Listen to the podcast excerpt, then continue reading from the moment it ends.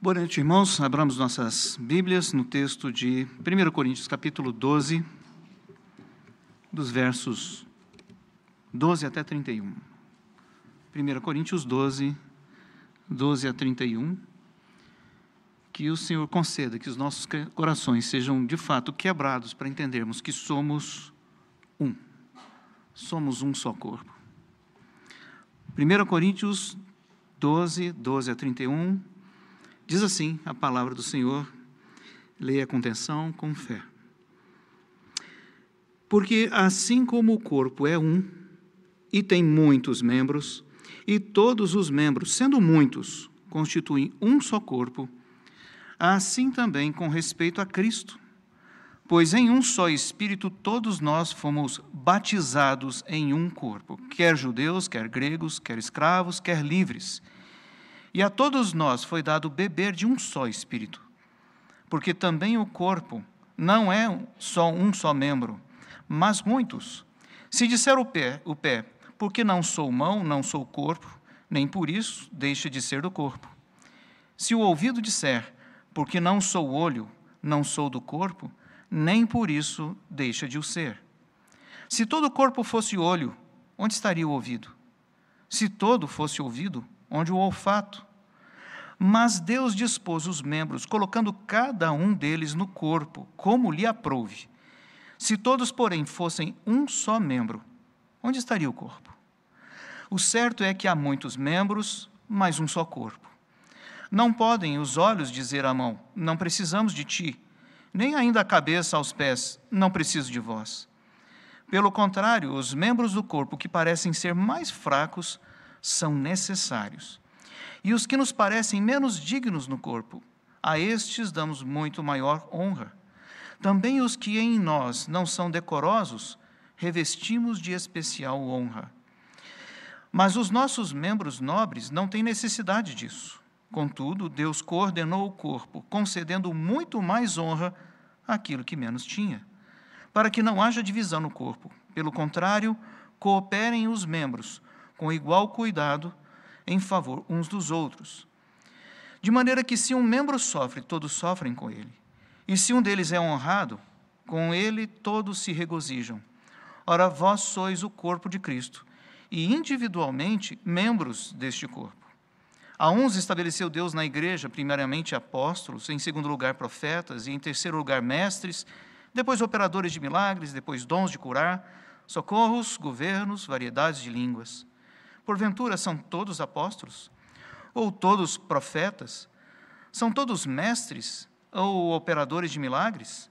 Têm todos dons de curar? Falam todos em outras línguas? Interpretam-nas todos? Entretanto, procurai com zelo os melhores dons, e eu passo a mostrar-vos ainda um caminho sobremodo excelente. Oremos. Esta é a tua palavra, Senhor essa é a tua palavra para nós. Te rogamos que o Senhor nos abra a mente e nos abra o coração para, de maneira mansa, dócil, aprendermos o que o Senhor tem para nos ensinar e obedecermos. Que nós estejamos atentos para ouvir e obedecer a voz, a tua voz, e jamais dar os nossos ouvidos ao enganador, às mentiras do nosso tempo. Dá-nos essas coisas, em nome do Senhor Jesus. Amém. Queridos, uh, alguns de vocês que já me acompanham há algum, algum tempo conhecem um pouquinho dessa história que vou contar. Mas há muitos anos atrás, eu era ainda adolescente, uh, numa igreja aqui de Brasília, e num acampamento de UPA, de União Presbiteriana de Adolescentes, eu uh, tive a oportunidade de ouvir o compartilhamento de uma senhora de meia idade, a respeito da enorme, da intensa frustração que ela tinha na infância ah, com relação à irmã mais velha dela. A irmã mais velha sempre, que, sempre parecia mais fotogênica, mais popular, mais dotadas de todos os atributos desejáveis a uma jovem mocinha. Imagine né, a situação. E a ela parecia faltar todos esses é, atributos nobres e atraentes. A situação dela era tão constrangedora que houve uma ocasião em que, nas peças de Natal, ela, a, a irmã mais velha, enquanto a irmã mais velha ela era escalada para fazer papéis vistosos, como o vistoso papel de Maria, a mãe de Jesus, uma protagonista, né? É, para essa menina de então, sempre sobrava um curioso papel sem rosto e sem fala, num traje totalmente verde e cheio de folhas. O papel dela era de ser grama no cenário. Quanta frustração você acha que uma pessoa pode sentir quando percebe que ela não é considerada importante na família, no corpo? E quanto ciúme quanta inveja você acha que pode motivar uma pessoa a buscar se sobressair entre os seus irmãos da igreja. E este é o problema que nós vamos tratar hoje. O apóstolo Paulo vem tratando com uma igreja problemática. Como a maioria das igrejas é bastante problemática, a igreja de Corinto era bastante problemática. Foram redigidas várias perguntas para o apóstolo e ele está respondendo uma coleção dessas perguntas. E desde o capítulo 11, nós estamos trabalhando com essas perguntas. Hoje nós vamos aprender que no culto ao Senhor e na vida da igreja, ninguém é meramente grama. Ninguém é designado ou mesmo tem o direito de ser apenas a paisagem da igreja, um mero acompanhador do desenrolar da vida da igreja, da história. Muito ao contrário, nós vamos aprender que o Espírito Santo implantou dentro de um corpo único, o corpo de Cristo, que é a igreja, você, sempre como um membro funcional e nunca como mero apêndice do corpo. Isso nós vamos ver dos versos 12 a 13. Dos versos 14 a 15, nós vamos ver que, naturalmente, um corpo tem muitos membros, com funções diferentes, e todas elas necessárias ao pleno funcionamento do corpo de Cristo. Dos versos 21 a 26, veremos que Deus arranjou o corpo de tal maneira, de tal forma que Ele mesmo concede honra para quem menos tem, de modo que todas as partes cooperem para o bem mútuo e sejam importantes. E por último, nós vamos ver que os dons são os mais diversos e ninguém tem todos os dons, para que justamente nós dependamos uns dos outros, mas que nós devemos ser sábios, procurando, pedindo e buscando os dons mais úteis à igreja. É o que nós vamos ver hoje. Bom, primeiro vamos dar uma revisada. Como é que nós chegamos até este ponto? De que maneira nós chegamos até aqui? Desde o capítulo 11 de 1 Coríntios, Paulo está tratando a respeito da questão do culto da igreja. Primeiro, ele relembra da questão do uso do véu, o uso feminino do véu. E ali ele demonstra que o véu era basicamente um sinal de submissão da esposa ao seu marido uh, deixando claro que ela entendia a separação de papéis. Uh, e, portanto, havia a recomendação de que as mulheres não começassem a declarar uma independência e uma autonomia em relação a seus maridos. Nós também percebemos ali, logo a seguir, no capítulo 11 ainda, é, que a irresponsabilidade pelo discernimento a respeito de você mesmo e o desprezo pelos irmãos da igreja na Santa Ceia, estava acontecendo uma série de problemas na administração da Santa Ceia, isso indicava uma tremenda falta de discernimento a respeito da realidade do corpo de Cristo, ou seja, a falta de uma consciência de que cada um de nós, uh, por meio do Espírito de Deus, nós fomos trazidos das trevas para fazer parte do corpo de Cristo, em novidade de vida, em completa transformação. E aí a falta desse discernimento é exatamente o que impedia que os irmãos daquela época, e também muitos de nós, infelizmente, impedia que nós nos julguemos a nós mesmos e nos limpemos do nosso pecado por meio do perdão de Cristo. Para que dessa forma, limpos do pecado, nós possamos comparecer diante da mesa de Cristo, da Santa Ceia, para celebrar a comunhão. Nós devemos nos aproximar da ceia purificados do nosso pecado.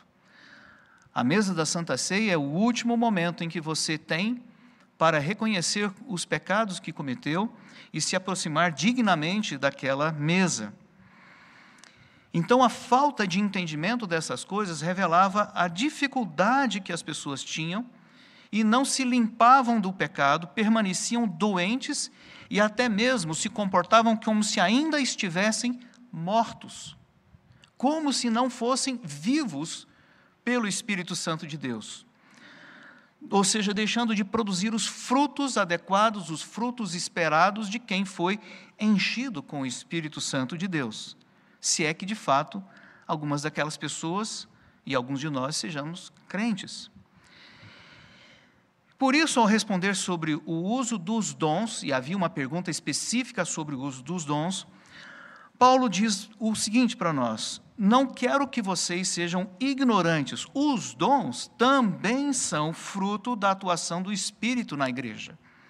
Ninguém é capaz de proclamar o senhorio de Cristo na sua vida, apresentando os resultados de, dos dons, por exemplo, se ele não for, uh, se isso não for feito pelo Espírito de Deus. E ninguém, pelo Espírito de Deus, poderia negar ao próprio Cristo. Há uma consistência entre o espírito motivador e as ações, os resultados que nós verificamos no mundo palpável, no mundo perceptível. Logo, nós devemos sempre esperar que a habitação do Espírito de Deus produza na vida de todos os crentes resultados, efeitos, evidências. Logo em seguida, Paulo esclarece que uh, o Espírito de Deus concede a nós diversos dons, que são capacidades especiais, e que Cristo aloca esses dons em funções, em tipos diferentes de serviços na igreja, e que é Deus quem impulsiona o uso desses dons para garantir a produção de resultados, de efeitos. Então a Trindade está envolvida na execução, na realização dos dons dentro da igreja. O Espírito concedendo, Deus alocando nos ministérios, nos serviços, nas funções, e Deus impulsionando para que esses dons produzam efeito. Tudo isso acontece nas igrejas saudáveis. E é assim que uma igreja saudável é dia a dia edificada pela justa cooperação de cada parte da igreja que tem o seu dom, que tem a sua forma de atuar, como diz em Efésios capítulo 4. Então, o nosso primeiro ponto a explorar é que nós temos um só corpo e todos os membros deste corpo são funcionais. Veja o seu texto. Versículos 12 e 13 dizem assim: primeiro, porque assim como o corpo é um e tem muitos membros, e todos os membros, sendo muitos, constituem um só corpo, assim também com respeito a Cristo. A primeira coisa que nós percebemos é que aqui há uma determinação da parte de Deus de que a salvação se procedesse por meio da morte de Adão e na ressurreição em Cristo como um novo cabeça federal. Veja, Adão era o nosso cabeça federal. Mas com o pecado de Adão, na morte dele, todos nós, subsequentemente, morremos. Agora é necessário que a nossa vida em Adão seja extinta, nós morramos no velho homem, para que então nós possamos ressuscitar em nova criatura numa nova criação da qual Jesus é o primeiro, o primeiro a ser ressuscitado para a glória eterna. Este foi o plano de Deus, e exatamente porque Jesus Cristo ressuscitou como o cabeça federal, trazendo-nos todos, nós somos implantados no corpo dele, como membros, como parte deste corpo, como parte de uma nova criação.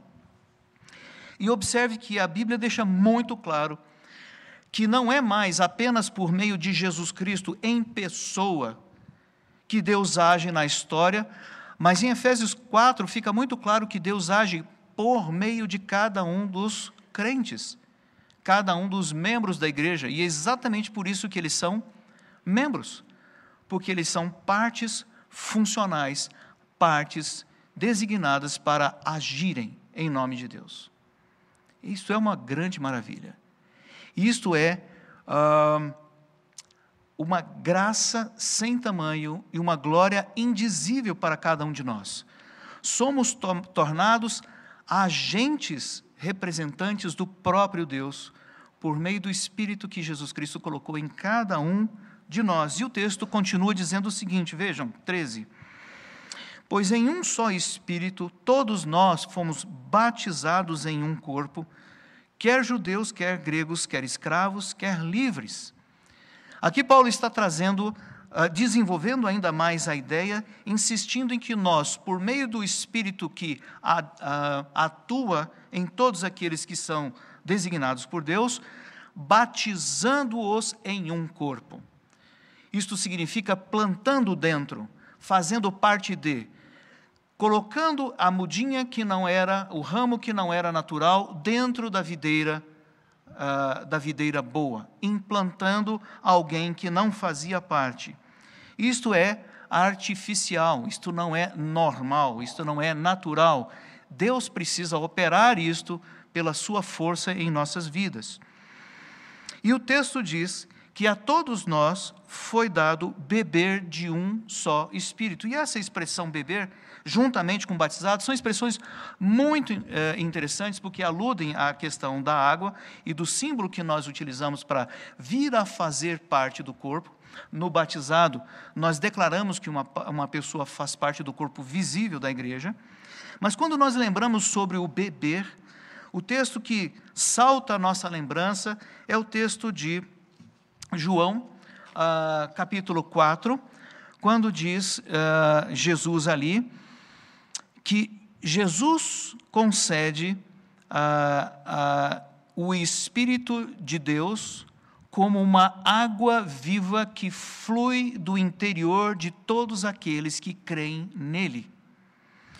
E mais à frente, conversando com a moça do poço, João capítulo 7, ele diz: Todo aquele a quem eu der de beber desta água, deste espírito, do seu interior fluirão rios de água viva. Do que é que Jesus está falando nesses textos? Jesus está falando da realidade de que nós nos tornamos participantes desse corpo por meio desse implante feito pelo Espírito Santo e não acontece apenas o implante, mas ele nos torna funcionais, produtivos. A partir de então, coisas começam a acontecer em nossas vidas por designação de Deus. Esta realidade não pode ser negada jamais, senão nós estaremos perdendo a visão do que Deus de fato fez em nossas vidas.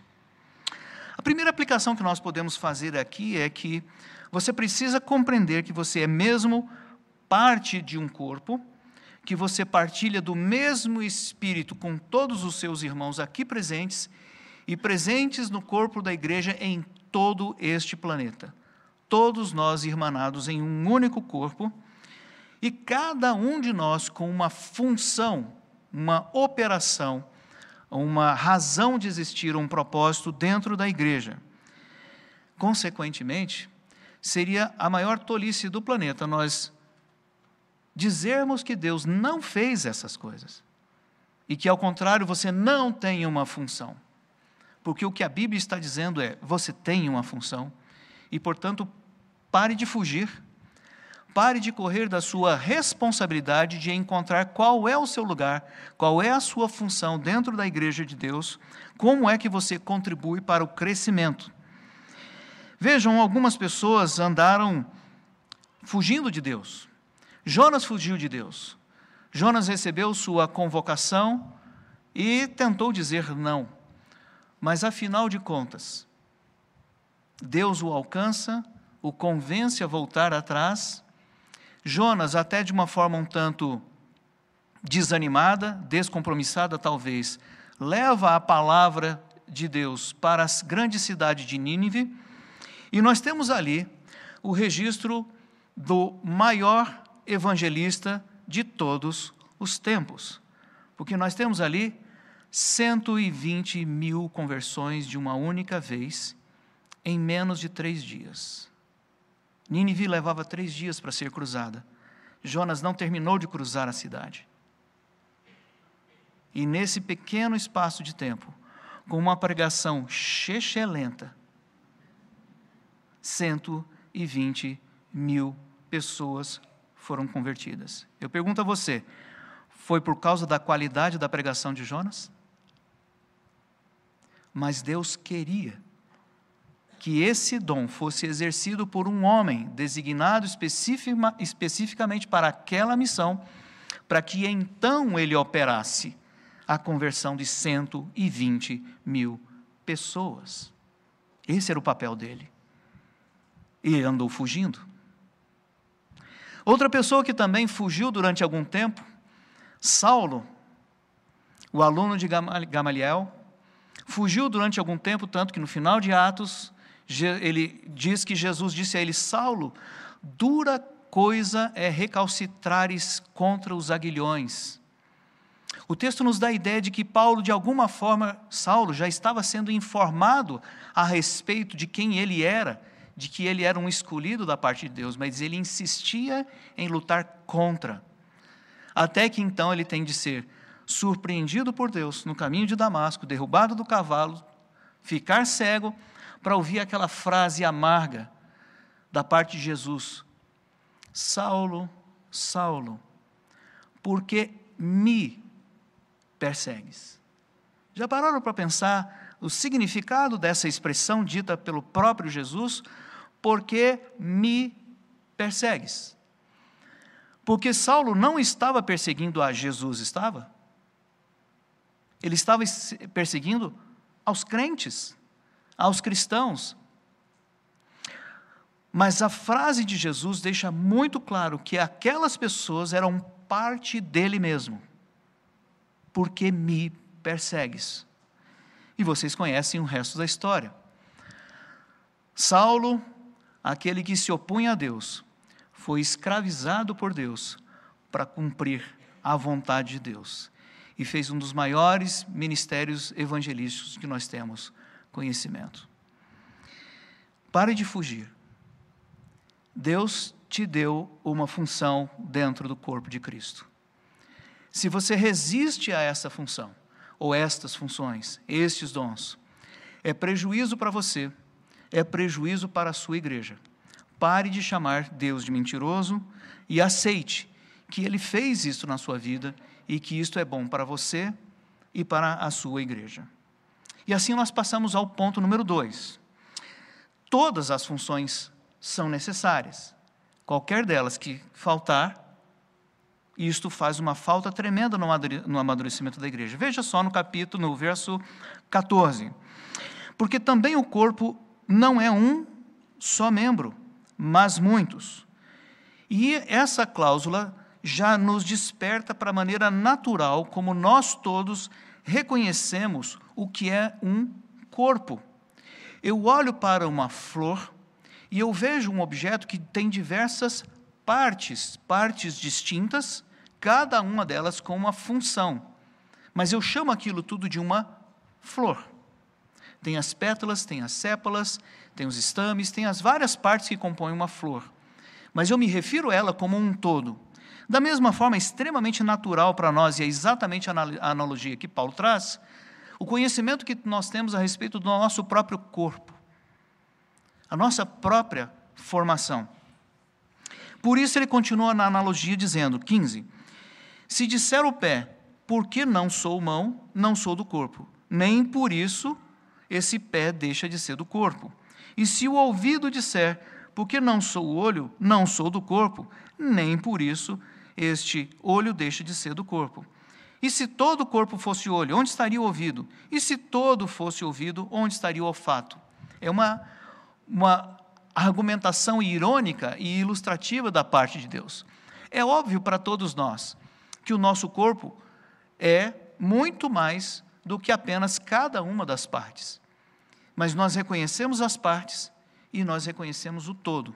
E sabemos que o todo não existe sem as partes, e as partes compõem o todo de quem nós somos. Isso é muito, muito natural para nós, e o próprio corpo, portanto, clama uma verdade de Deus para que nós todos aprendamos. A igreja funciona exatamente do mesmo jeito.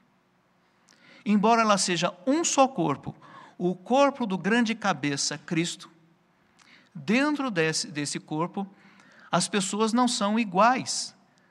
As pessoas não estão ali é, indefinidas como uma pasta, como uma coisa amorfa, sem uma função, sem uma distinção. Ao contrário, Deus reservou para o seu corpo uma identidade específica para cada um de vocês, para cada um de nós. Você se chama você, o seu nome dentro desse corpo, você tem o seu papel específico, definido por Deus desde a eternidade para que você o executasse. E só você pode fazê-lo. Ninguém mais pode fazê-lo no seu lugar. É o seu papel. E isso nós vemos testemunhado desde Gênesis. Quando você lê o texto de Gênesis, você encontra Deus primeiro diante de uma criação sem forma, sem é, vazia e sem forma e inabitável. E então, a partir dessa inabitabilidade, dessa ausência de forma, é assim que Deus agora começa a, a separar coisas e defini-las. Ele separa a escuridão e a luz, e dá um nome para um e dá nome para outro. Ele vai separando a parte seca e a parte uh, das águas, e cada uma das coisas vão sendo separadas, definidas, para exercerem uma função específica. Esse é o nosso Deus. Ele é um organizador.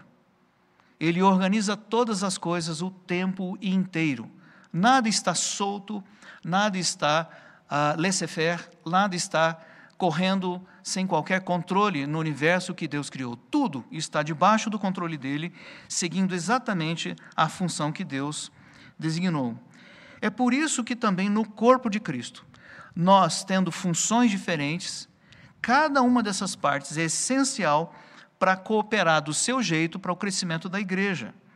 Veja agora no verso 18. Mas Deus, o próprio Deus, dispôs os membros colocando cada um deles no corpo, exatamente como lhe aprouve. Observe que não cabe a nós definir qual é a função da mão, ou do pé, ou do ouvido, ou do olho. Cada um de nós tem essas partes funcionando porque Deus designou a maneira como iriam eh, funcionar. Da mesmíssima forma, não cabe a nós definir como é que a igreja vai funcionar. Não somos nós que escolhemos, mas Deus, desde a eternidade, já designou cada pessoa e o que ela será, o que ela vai fazer dentro da igreja, embora nós possamos participar dessa realização com Deus. Não podemos arguir, nós não podemos perguntar por que, que Deus está escolhendo fazer comigo assim. Eu preferia cantar no coral, é muito mais legal, o pessoal gosta mais. Eu preferia cantar no coral do que cuidar da criança, porque lá atrás ninguém está me vendo. Percebe como às vezes nós temos pensamentos contaminados? Como se uma operação fosse mais importante do que a outra, como se uma fosse mais necessária do que a outra, como se uma fosse mais honrosa do que a outra. Isso tem muito a ver com a minha perspectiva a respeito de quem eu sou, de quem Deus é. Mas quando eu me lembro que o Espírito de Deus está o tempo todo trabalhando para designar quem faz o quê, então eu aprendo que eu não tenho mais que ficar perguntando eu não tenho mais que ficar preocupado com o que foi designado para mim, mas apenas entender que foi designado e começar a realizar. Vejam o verso 19. Se todos, porém, fossem um só membro, onde estaria o corpo? O certo é que há muitos membros, mas um só corpo. E aí nós passamos para o nosso terceiro ponto. Nós somos um só corpo muitas funções, cada uma delas é extremamente é, necessária.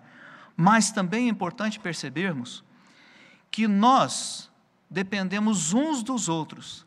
A função que cada um de vocês, a, a, a, função que cada um de nós exerce é importante para os outros. Vejam agora o verso 21.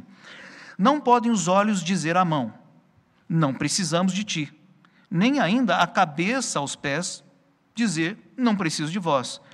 Muito pelo contrário, os membros do corpo que parecem ser mais fracos são necessários, e os que parecem menos dignos no corpo, a estes damos muito mais, muito maior honra.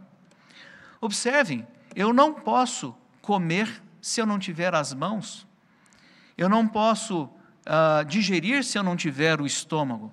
Cada parte do meu corpo é importante para que todas as outras partes possam continuar funcionando. E Paulo aqui uh, assevera: os membros que parecem ser mais fracos, presta atenção, eles são necessários. Pense rapidamente comigo. Qual parte do corpo do seu corpo dá para dispensar? Você tem alguma sugestão? Percebe? Todas as partes do nosso corpo são importantíssimas. E ele continua dizendo: as que parecem ser menos dignas, damos muito maior honra, e também as que em nós não são partes decorosas, nós revestimos de especial honra. É muito interessante que aqui, de fato, o apóstolo está falando daquelas partes. Exatamente daquelas partes, usando um eufemismo, uma forma ah, metafórica de nos fazer lembrar que nós temos partes do nosso corpo que nós não apresentamos para as pessoas, pelas razões óbvias. Mas já pararam para pensar o quanto nós tratamos essas partes com honra? São as partes que nós vestimos muito bem e que nós protegemos muito bem, porque nós sabemos quão importantes elas de fato são. Interessante, não é? E ele continua dizendo: mas os nossos membros nobres não têm necessidade disso. Nossas mãos, nossos, ah, nossas pernas, o rosto, nós não o cobrimos. Algumas partes do nosso corpo nós apresentamos e elas atuam o tempo todo sem necessidade de cuidados maiores, enquanto outras nós precisamos de cuidados bem maiores. Então ele continua dizendo: Contudo, Deus coordenou o corpo inteirinho concedendo, concedendo muito mais honra àquilo que menos tinha, exatamente para que não haja divisão no corpo. Pelo contrário, para que cooperem os membros da igreja com igual cuidado uns para com os outros. Ou seja, nesse texto nós conseguimos perceber claramente que nenhuma das partes, nenhum membro é menor ou maior do que nenhum dos outros. Todos somos exatamente iguais exatamente iguais. Essa é uma das razões importantes pelas quais a Igreja Presbiteriana adota o sistema presbiterial de governo, que é um sistema que antagoniza com o sistema episcopal, em que há pessoas mais importantes do que outras, pessoas que mandam muito, pessoas que não mandam nada. Muito pelo contrário, numa igreja presbiterial, como é a igreja presbiteriana, nós entendemos que a Assembleia concede a votação e a ordenação, por meio dos seus oficiais, àqueles que exercerão por um período de tempo ofício, mas eles não são essencialmente maiores, eles são apenas mais rodados, eles são apenas mais experientes, são apenas aqueles que já viveram mais coisas da vida cristã do que aqueles mais jovens são designados para ajudar quem vem chegando mais novo. Por isso é que no texto que nós lemos hoje, em Romanos capítulo 12, começa dizendo que eu preciso, à luz de toda a verdade que Paulo apresentou, do capítulo 1 até o capítulo 11, eu preciso mudar a minha mente e enxergar a realidade pelo olhar de Deus. O olhar de Deus que olhou para este mundo e disse: está amaldiçoado, e está definitivamente amaldiçoado, e agora, na superfície desse planeta, ele cria uma igreja, uma nova criação. E essa nova criação precisa ser diferente do que o que aqui estava antes. É assim que eu tenho que mudar a minha mente, pensar do jeito que Deus pensa, e por causa disso, eu preciso lembrar que eu sou pequenininho diante de Deus, que eu sou muito pequeno e que por isso eu não deveria jamais pensar a meu próprio respeito além do que convém. mas entender que eu faço parte de um corpo e que eu dependo dos outros operarem os seus dons sobre a minha vida, eu dependo dos outros dons. E eu mesmo sou obrigado a me envolver e trabalhar na vida dos outros pelos dons que me foram concedidos. É assim também que em Efésios capítulo 4, outro texto falando sobre dons, nós vemos Paulo falando que nós deveríamos viver de modo digno da vocação a que nós fomos chamados, com humildade, ou seja, com reconhecimento de que nós somos pequenos, e com mansidão, com obediência. E outro texto também que fala ah, sobre os dons, em 1 Pedro 4, o apóstolo diz claramente: sirvam uns aos outros por meio dos dons. Ou seja, nós temos quatro textos principais a respeito de dons na Bíblia, todos eles falam olhe para a igreja e veja o que ela de fato é. Uma coleção de membros que formam um só corpo e eles estão lá para que você sirva, cada um deles por meio do seu dom. Dá para negar que Deus está dizendo essas coisas para nós? Veja o verso 26. De maneira que se um membro sofre, todos sofrem com ele. E se um deles é honrado, com ele todos se regozijam. Observe o seu corpo.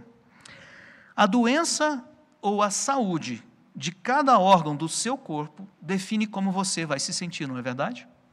Se o seu estômago está doendo, não importa que a mão não esteja doendo. O fato é que a mão, o pé, a cabeça e todo o resto sofre junto com a doença. Mas quando todos os órgãos do seu corpo estão funcionando bem, que alegria! O corpo inteiro fica feliz. Dessa mesma forma, na Igreja de Cristo, nós não podemos ousar largar os nossos irmãos doentes de lado, como se a saúde deles não fosse nossa responsabilidade e nem nos afetasse. É nossa responsabilidade, sim. Caim argumentou que não era responsável pelo seu irmão Abel, e Deus disse: Você é sim, e é de você que eu vou cobrar a vida daquele irmão. Em Lucas capítulo 16, a famosa parábola do administrador infiel, Jesus diz que os recursos deste tempo caído, que são recursos caídos, são recursos iníquos, esses recursos devem ser utilizados para promover o crescimento dos nossos irmãos e eles servirem de passaporte nosso para o céu.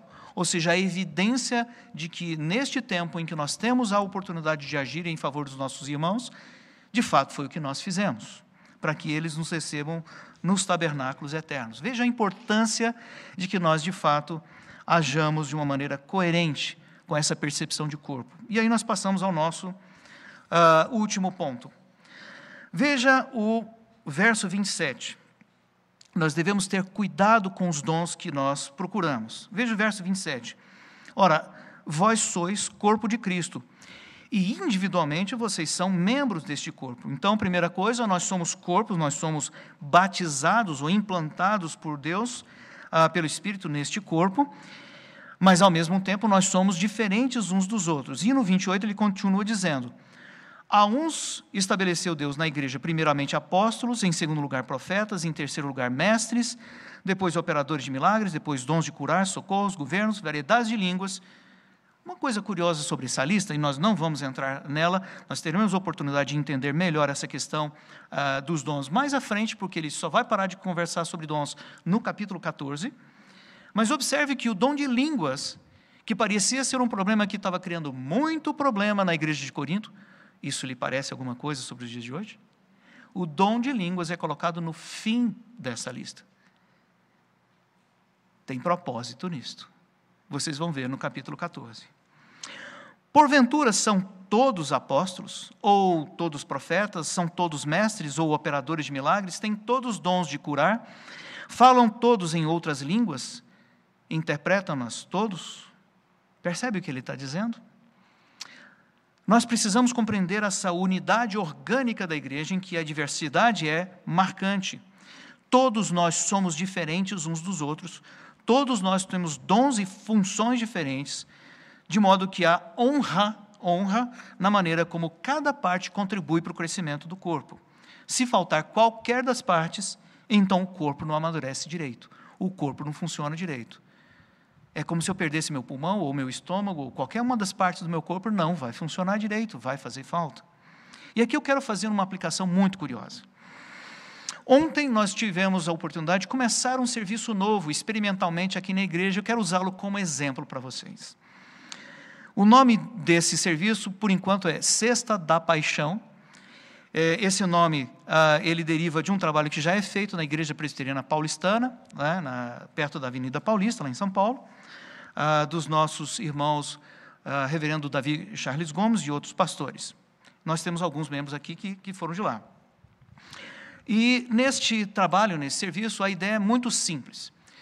Pais de crianças pequenas ficam durante algum tempo extremamente assoberbados com o tamanho do serviço, do trabalho que dá ter uma criança pequena. Isso por um mês, dois meses, três meses, quatro meses, cinco meses, um ano, dá muito trabalho. Qual que é a ideia? Vamos aliviar um pouquinho essa carga, essa sobrecarga que os pais de crianças ah, pequenas têm. Então, jovens da igreja se cotizam para poder visitar a família, um casal, e liberá-los para namorar, enquanto esses jovens ficam cuidando dos, das crianças pequenas. Genial, não é? Comentei isso em uma das classes de escola dominical no ano passado, e sim, uh, pessoas da nossa UMP ouviram aquilo e disseram: uhum, temos aqui uma oportunidade e graciosamente se moveram para experimentar se isso funciona ou não e fizeram. Ontem houve a primeira experiência nesse sentido. O, o casal que recebeu nos deu a notícia de que foi muito a, adequado o, o, trabalho que foi feito e se sentiram extremamente honrados com essa disposição daqueles jovens de praticar esse, esse serviço. Percebam, eles não tinham, entre aspas, nenhuma obrigação de fazer isso, mas tinham porque entendem que há oportunidade de ajudar os pais de crianças pequenas nesse caso. O curioso sobre essa aplicação é que nós poderíamos pensar que os beneficiários desse serviço são exatamente quem? Os pais e as crianças, não é? Mas observe uma coisa interessante nesse caso.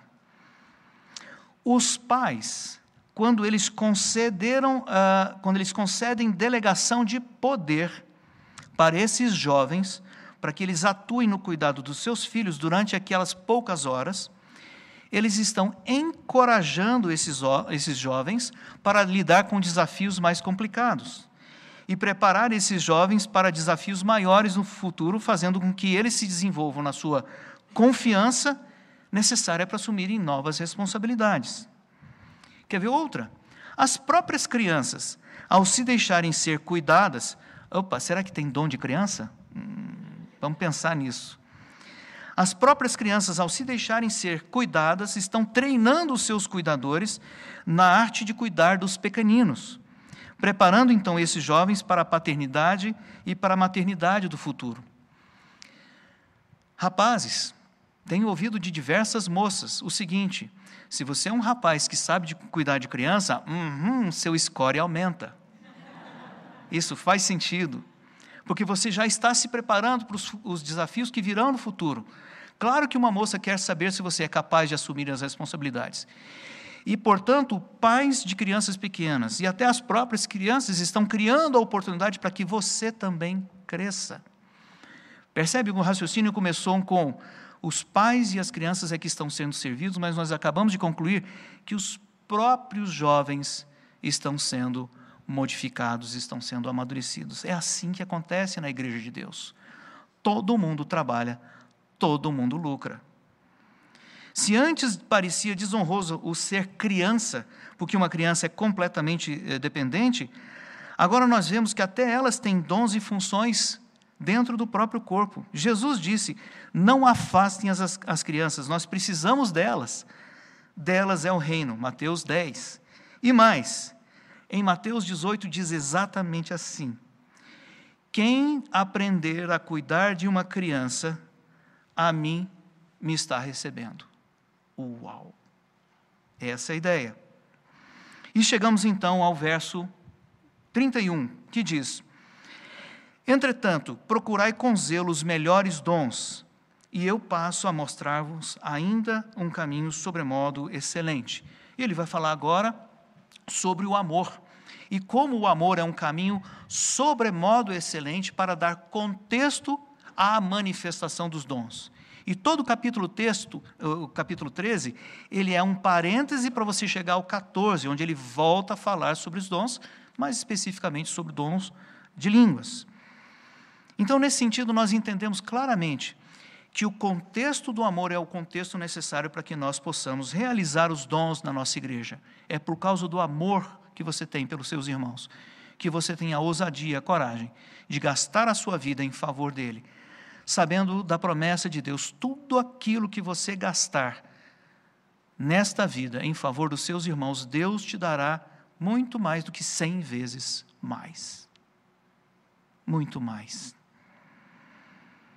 A igreja de Cristo possui uma quantidade enorme de necessidades. Basta que você abra os seus olhos para ver quantas oportunidades de serviço e contribuição com o crescimento de, de outros há. Muitas. Nenhuma das necessidades é em si mesma desonrosa. Limpar o banheiro da igreja, porque isto é uma necessidade, é honroso. E há pessoas que farão isso com grande prazer, porque percebem que essa é a oportunidade que eles têm de trabalhar. E há muitas coisas para fazer. Não perca a oportunidade de fazer algumas delas. Lembre-se que Deus está o tempo todo te capacitando a fazê-las. E, finalmente, em Mateus capítulo 25, dos versos 31 em diante, quando Jesus fala a respeito do filho do homem quando vier no fim dos tempos, ele separa à sua direita as ovelhas, à sua esquerda, à sua esquerda os cabritos. E ali ele faz um tremendo elogio a quem? Aqueles que observaram as necessidades dos seus mais pequeninos irmãos e estiveram com eles quando tiveram fome, sede, quando estiveram doentes, estavam presos quando tiveram necessidades em geral. Cada vez que a menor dessas coisas foi feita em favor de um pequenino de Deus, a Jesus é que estava sendo feito. Essa é a afirmação de Mateus capítulo 25. E ao, ao contrário, aqueles que não reconheceram a necessidade dos seus irmãos, o texto também deixa muito claro que é exatamente porque o Espírito de Deus não está né, no coração dessas pessoas é que elas se tornam insensíveis e autodirigidas. Concluindo, nós percebemos nesse texto do apóstolo Paulo que o Espírito Santo implanta dentro de nós uh, o seu Espírito e dessa forma ele nos faz participantes de um único corpo, o corpo de Cristo, que é a igreja, sempre tendo uma função, vários dons, nunca como apenas um apêndice. E, naturalmente, um corpo tem muitos, muitos membros, com funções diferentes e todas elas necessárias ao pleno funcionamento da igreja. Se você faltar com seu dom, vai fazer falta para a igreja. Você será culpado diante de Deus por isso. É pecado diante de Deus. Que Deus arranjou o corpo de tal maneira que haja equilíbrio entre todas essas funções e a honra seja de todos. E, finalmente, que todos os dons são os mais diversos e ninguém tem todos os dons exatamente para que nós dependamos uns dos outros, para que todos nós saibamos que nós não somos grandes, nós somos pequenininhos, ninguém pode pensar de si além do, do que convém. Meu irmão, minha irmã, não permita que Satanás engane você. Não permita que ele lance na sua mente dúvidas sobre a sua importância no reino dos céus. Há inúmeros homens inúmeras mulheres em toda a história da, da cristandade que nós não sabemos o nome, mas que a Bíblia diz que foram homens e mulheres dos quais o mundo não era digno, e nós não sabemos os nomes deles. Jamais se contente com papel de grama. Você não é grama.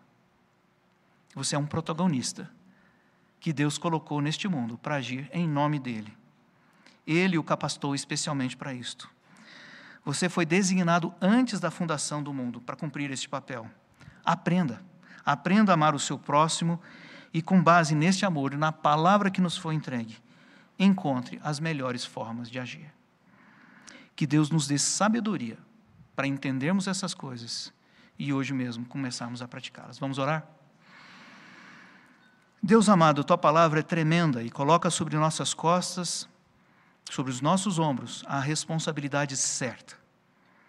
Não fomos resgatados para ficarmos ociosos, para ficarmos sem trabalho, fomos resgatados para agir como filhos de Deus, andando sobre a superfície desse planeta e brilhando a glória do nosso Pai. Ajuda-nos, Pai, a entender essa glória de filhos, filhos do Senhor do universo, filhos do Criador do universo. Sabemos que o Senhor nos deu toda a capacitação necessária e precisamos aprender a desenvolvê-las. Dá-nos um contexto de igreja saudável para que nós aprendamos, tenhamos oportunidades, para que o amor impere e no contexto do amor, todos nós amadureçamos a plenitude da estatura de Cristo, como convém a todos nós. Pedimos ao Senhor, como coletividade, sabedoria para estas coisas. Por Jesus nós te rogamos. Amém. Queridos, vamos nos colocar de pé para cantarmos unidade e diversidade.